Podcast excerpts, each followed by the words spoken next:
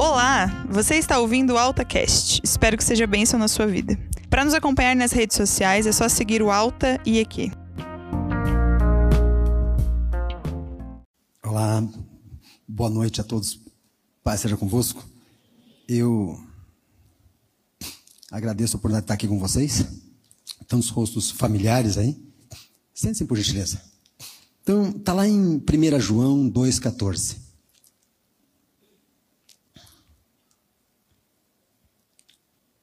Filhinhos, eu escrevi a vocês porque conhece o Pai. Pai, eu escrevi a vocês porque conhece aquele que é desde o princípio. Aí agora é para vocês, hein? Jovens, eu escrevi a vocês porque são fortes, em vós a palavra de Deus permanece e vocês venceram o maligno.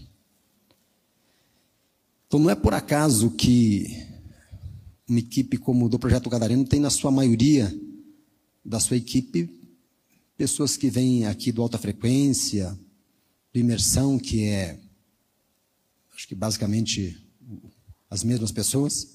Me lembro quando, alguns anos atrás, eu me surpreendi com um ônibus que veio cheio para a saída.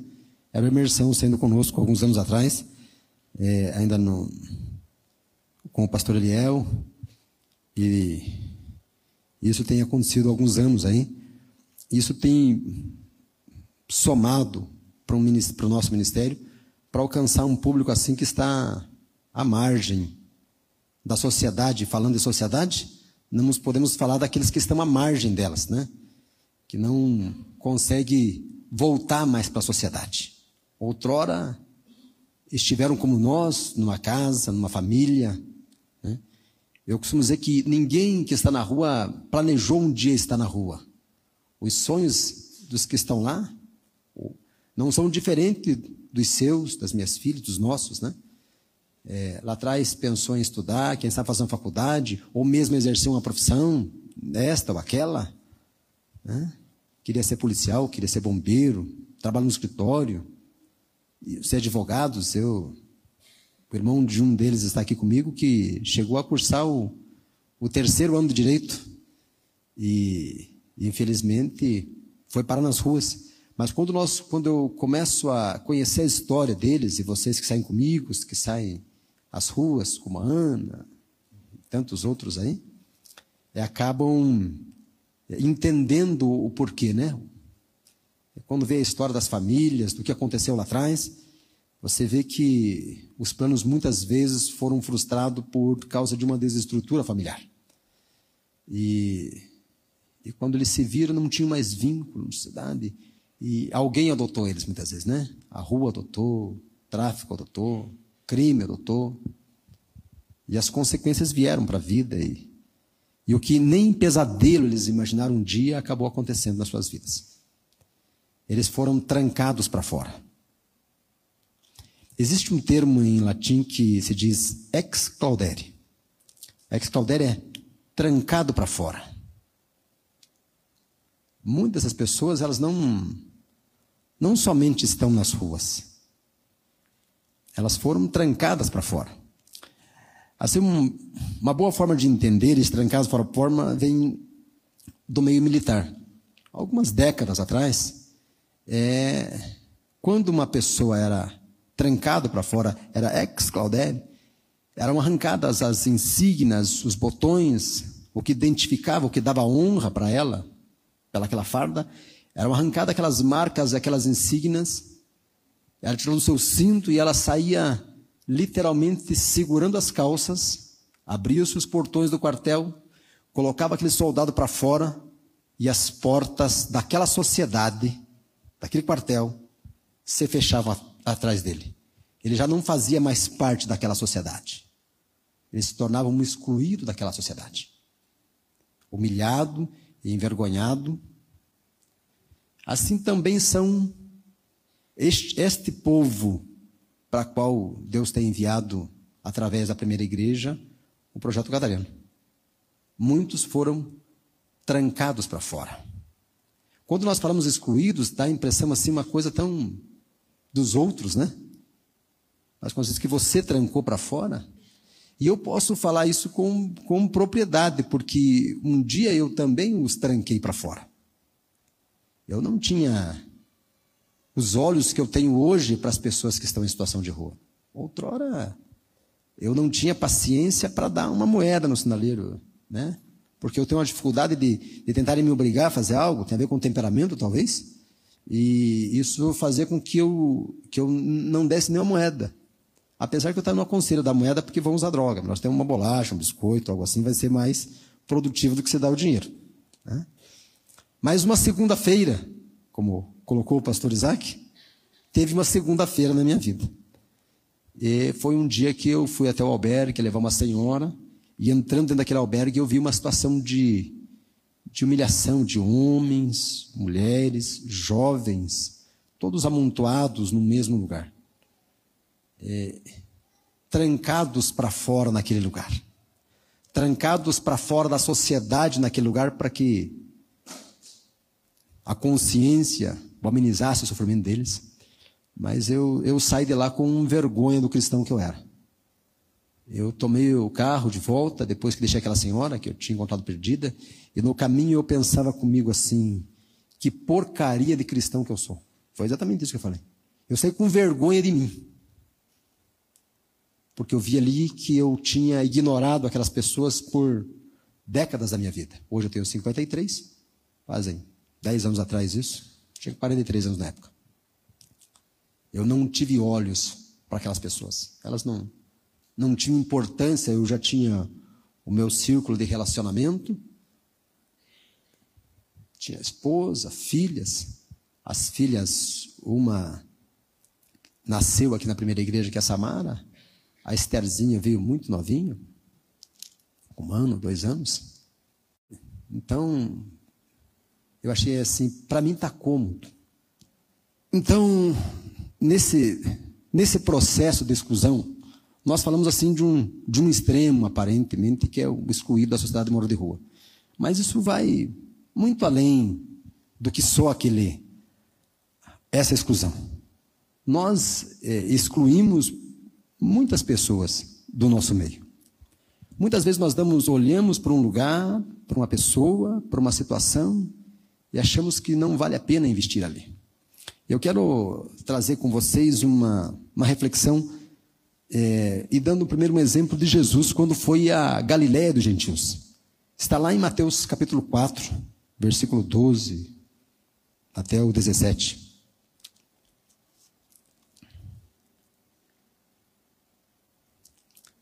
Fala assim: Quando Jesus ouviu que João tinha sido preso,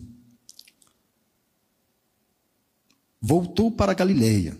Saindo de Nazaré, foi viver em Cafarnaum, que ficava junto ao mar, na região de Zebulon e Naphtali, para cumprir o que fora dito pelo profeta Isaías: terra de Zebulon e terra de Naphtali, caminho do mar, além do Jordão, Galiléia dos gentios.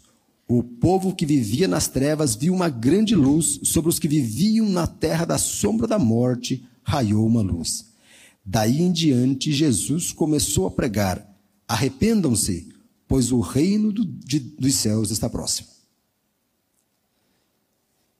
Essa Galiléia dos gentios, lugar de, de densas trevas, é, e que se fala de uma profecia que está em Isaías, já vinha muito antes disso até. Foi 930, 960 anos antes de Cristo.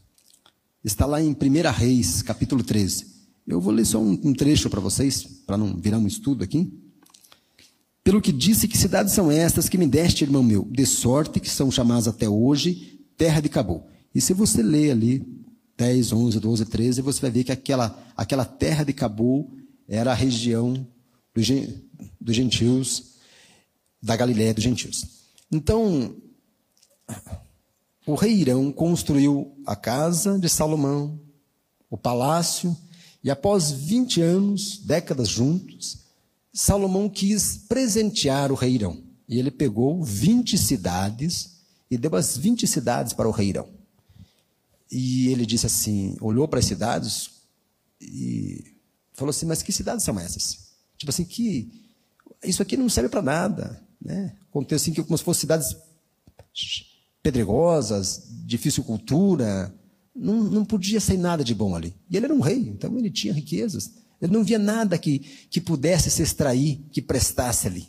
Aquilo não era forma de agradar alguém que estava há 20 anos junto com ele. Inclusive usou o termo de irmão, tinha um relacionamento forte o Irão e o, e o Salomão.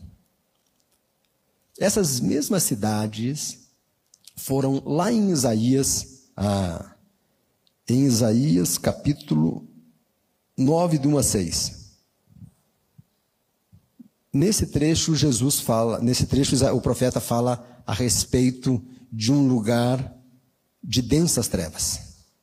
E ali ele já aponta o Salvador, o Messias que viria até aquele lugar. E aí nós chegamos em Mateus, que nós estamos agora com Jesus. Então, aquela terra que o reirão disse que não valia nada, que Isaías profetizou que era um lugar de densas trevas. Naquele lugar, Jesus começou ali a pregar o Evangelho. E naquele lugar que não dava nada, ninguém queria investir. Desde Irão, desde 960 anos. Foi de lá que ele tirou 11 dos 12 discípulos dele. O único que não saiu da Galiléia dos gentios foi o Judas. Os outros todos saíram de lá. O que é que esta, esta história, essa narrativa, isto que durou quase mil anos de história, nos ensina? Que muitas vezes o lugar que aparentemente não vale o nosso tempo e o nosso investimento, saem dali os melhores resultados para a nossa vida. Quantos são os relacionamentos que, bons relacionamentos que nós deixamos de construir? Porque nós olhamos para ali e achamos, não, aqui, aqui não dá nada. Já olha os defeitos, o jeito que fala, o jeito que veste, o jeito.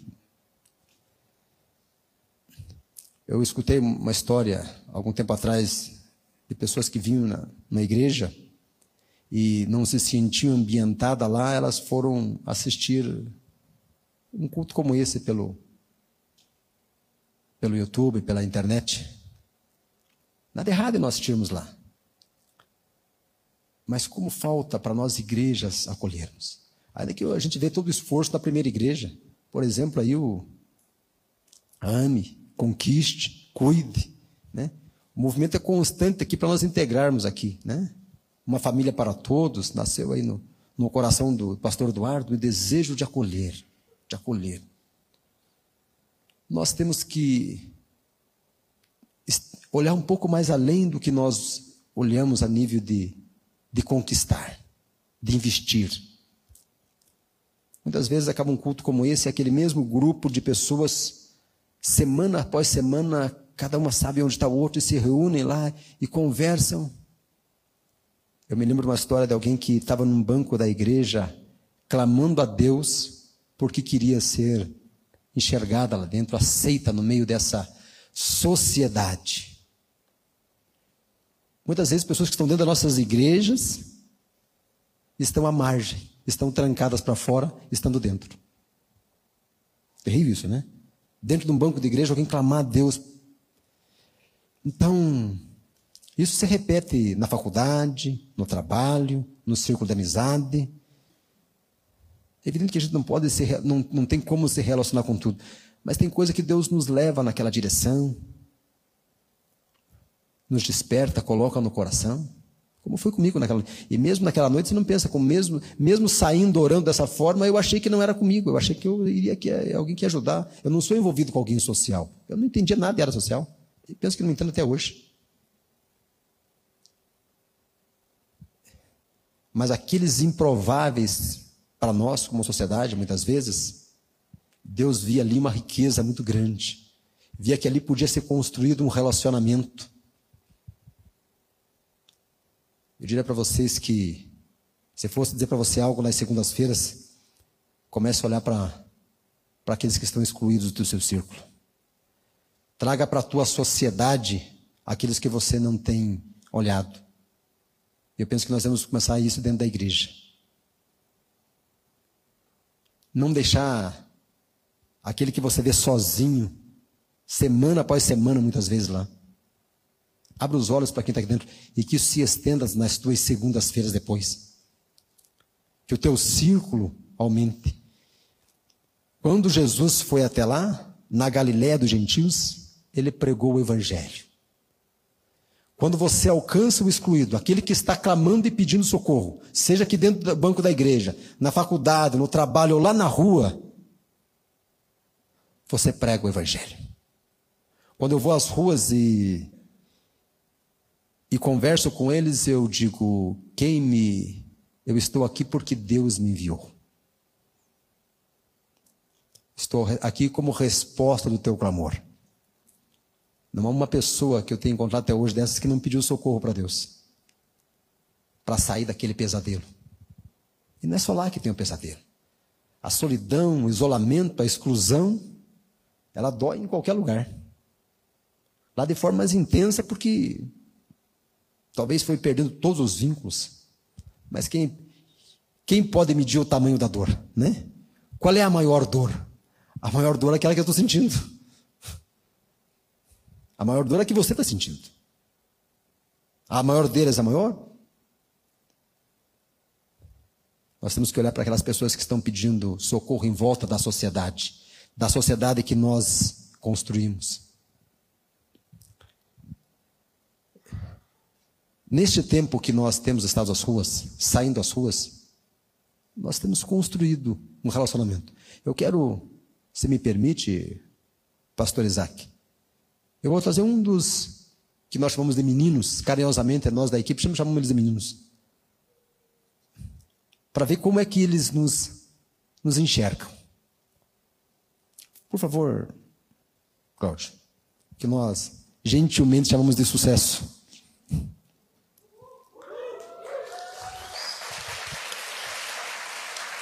Existem poucos Cláudio aí no meio de vocês. Se eu fosse chamar os outros, aí eu tinha que mandar o Tiba desligar aquela campainha lá, entendeu? Então, para não fazer isso, eu vou chamar só o Cláudio. Mas o ele retrata o sentimento que eu nutro por todos eles. Eu passava um dia pelo Capanema. Deixa o Cláudio falar um pouco agora. Cláudio, é, eu quero assim que você, em, breves palavras, isso são coisas que eu escuto no meu dia a dia, que eu vou perguntar para eles, sabe? Não é que eu escuto no dia a dia, eu escuto deles, né? Como é que você me vê, Cláudio? Como meu pai, que eu nunca tive. Eu clamei a Deus um dia e, e ele enviou você a mim. E eu fico honrado de estar nessa família.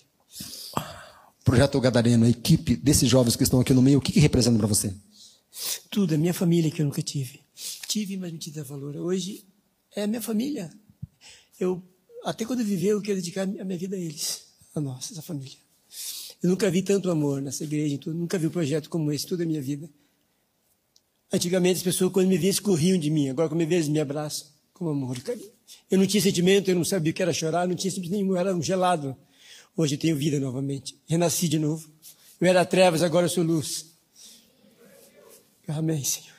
Obrigado, Bruno.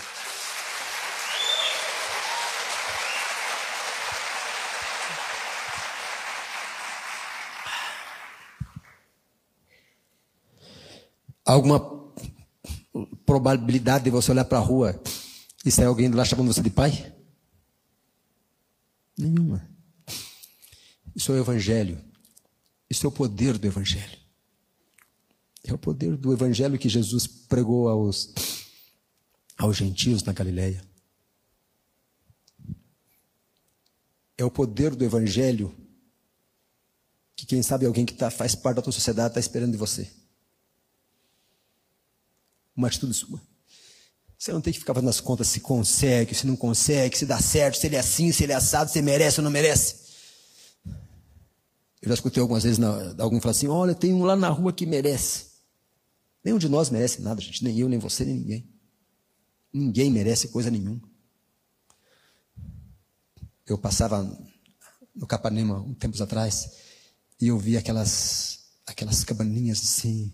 E eu sei que eles vivem escravizados pela droga. E, e é porque a maioria não consegue sair mesmo.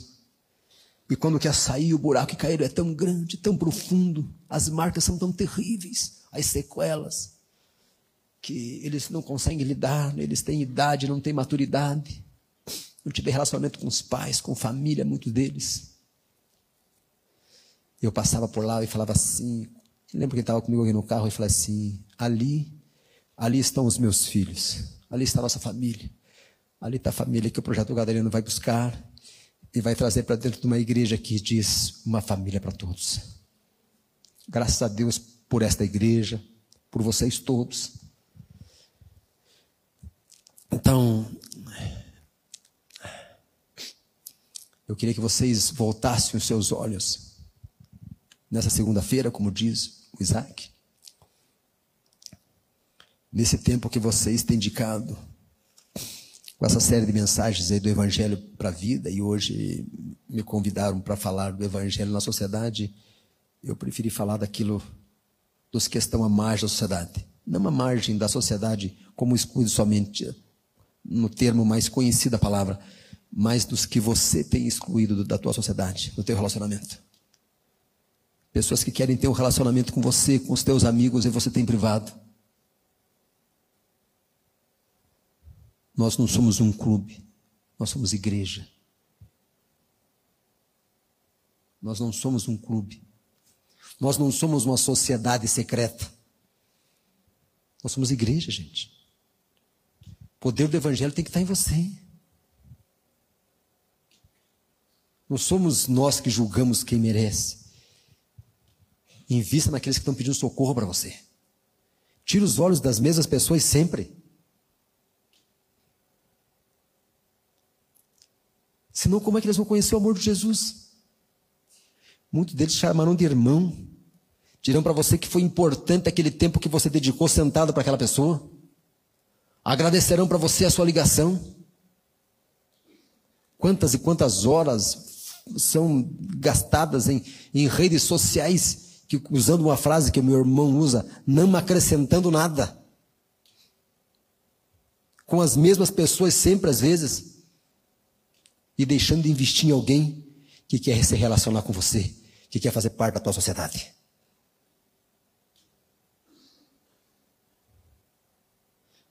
Você vê menor probabilidade de uma pessoa como o Cláudio, que era um cara extremamente violento, briguento, encrenqueiro.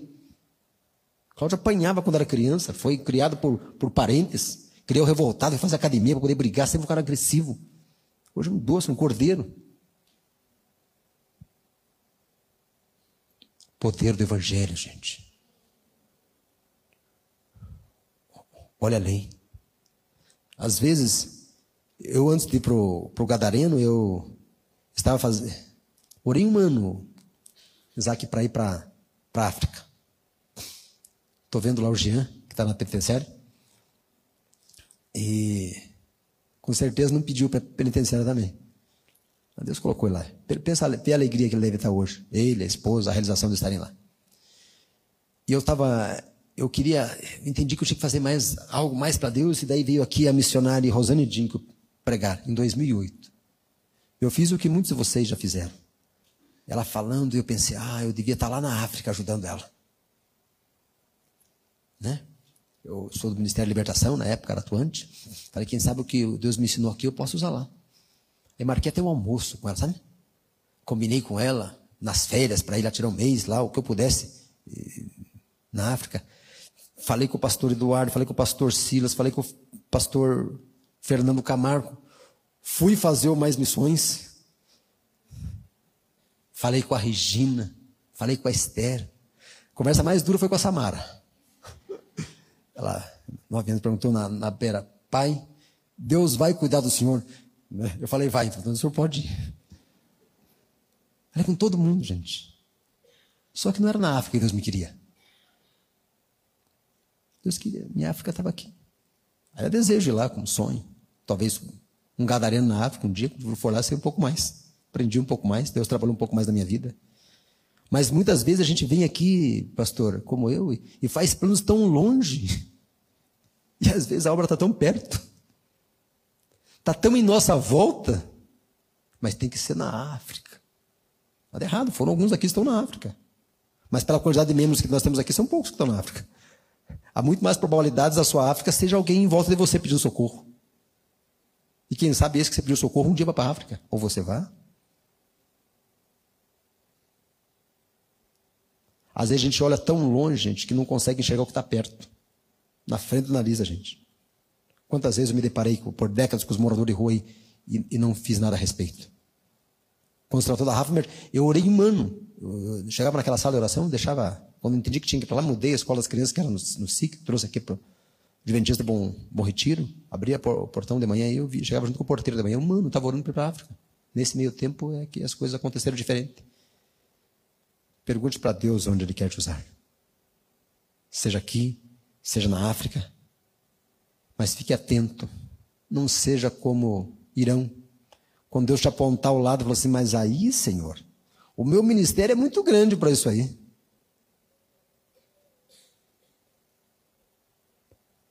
Eu louvo a Deus por aquilo que Ele me deu. O projeto Catarino cresceu. Hoje em Curitiba, ele tem sido referência em Curitiba. Dentro de 16 ou 17 mil igrejas que nós temos no Brasil, ele é modelo. Agora, em, em agosto, virando estados para cá, quando se fala de treinamento com população de rua, o projeto Gadareno é referência. Porque Deus nos ensinou a amar, conquistar e cuidar. E quando você cuida, você ama quando sai às ruas. Você conquista no seu dia a dia. Agora, quando você cuida, você cria um relacionamento. Ontem era uma hora da manhã, eu estava lá na casa do filho pródigo com eles lá.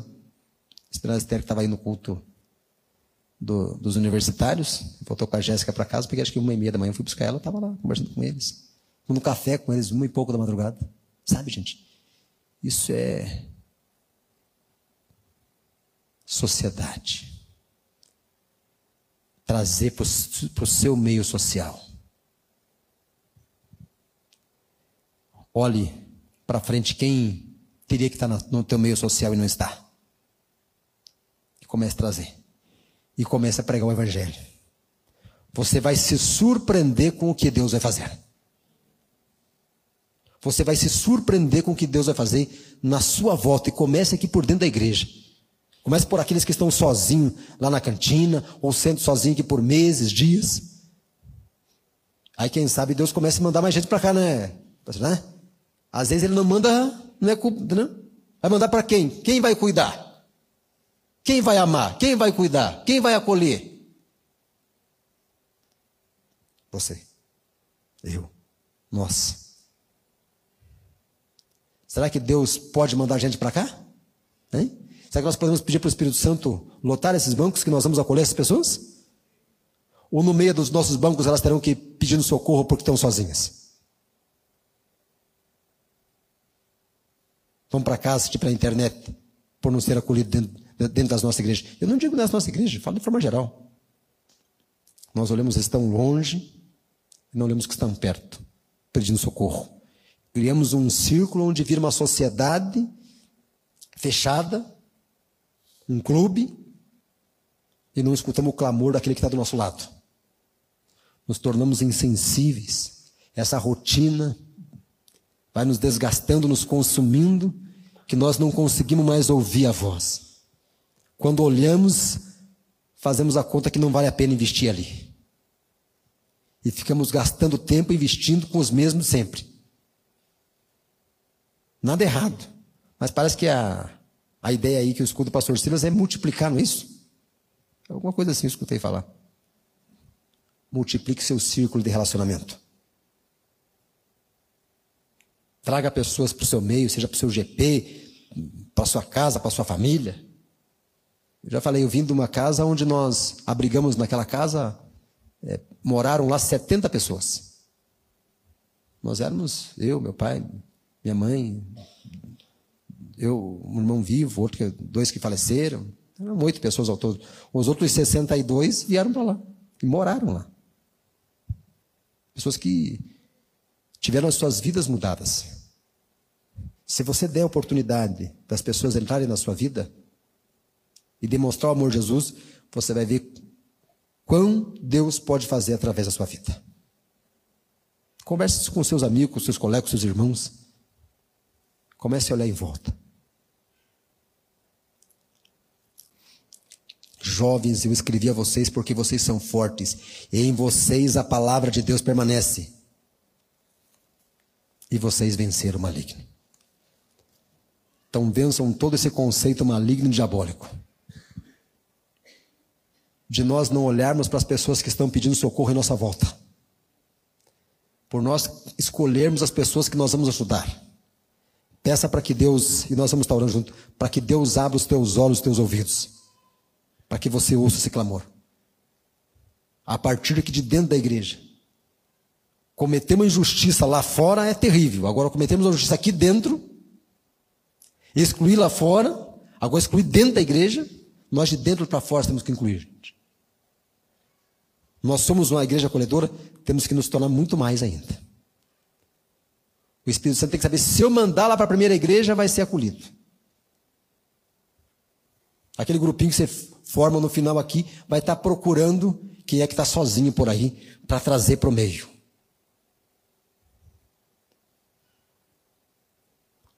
Muitas pessoas, quem sabe, estão querendo se relacionar com você e não estão conseguindo. Muitas pessoas estão pedindo socorro clamando, e você é a resposta de Deus. Deus não tem outra resposta, sabia? Sou eu e é você. Seja para o da rua, seja para o da igreja, do trabalho, da faculdade, da cadeia, que está preso, que está nos hospitais. Nós somos a resposta de Deus. Nós temos que levantar uma segunda-feira inconformados. E ainda que isso mude a nossa vida, Aquele albergue mudou totalmente a minha vida, os meus projetos. Mas não pensa que eu sou infeliz e frustrado, não. Pelo contrário. Eu tenho visto Deus todo o tempo neste ministério na minha vida. Os que estão aí, que são parte desta família de quem o Cláudio falou, percebem isso. O nosso pagamento são os Cláudio, os Marcelo, os Antônio, os Paulo, os Luiz, tantos outros aí. Essa é a nossa recompensa.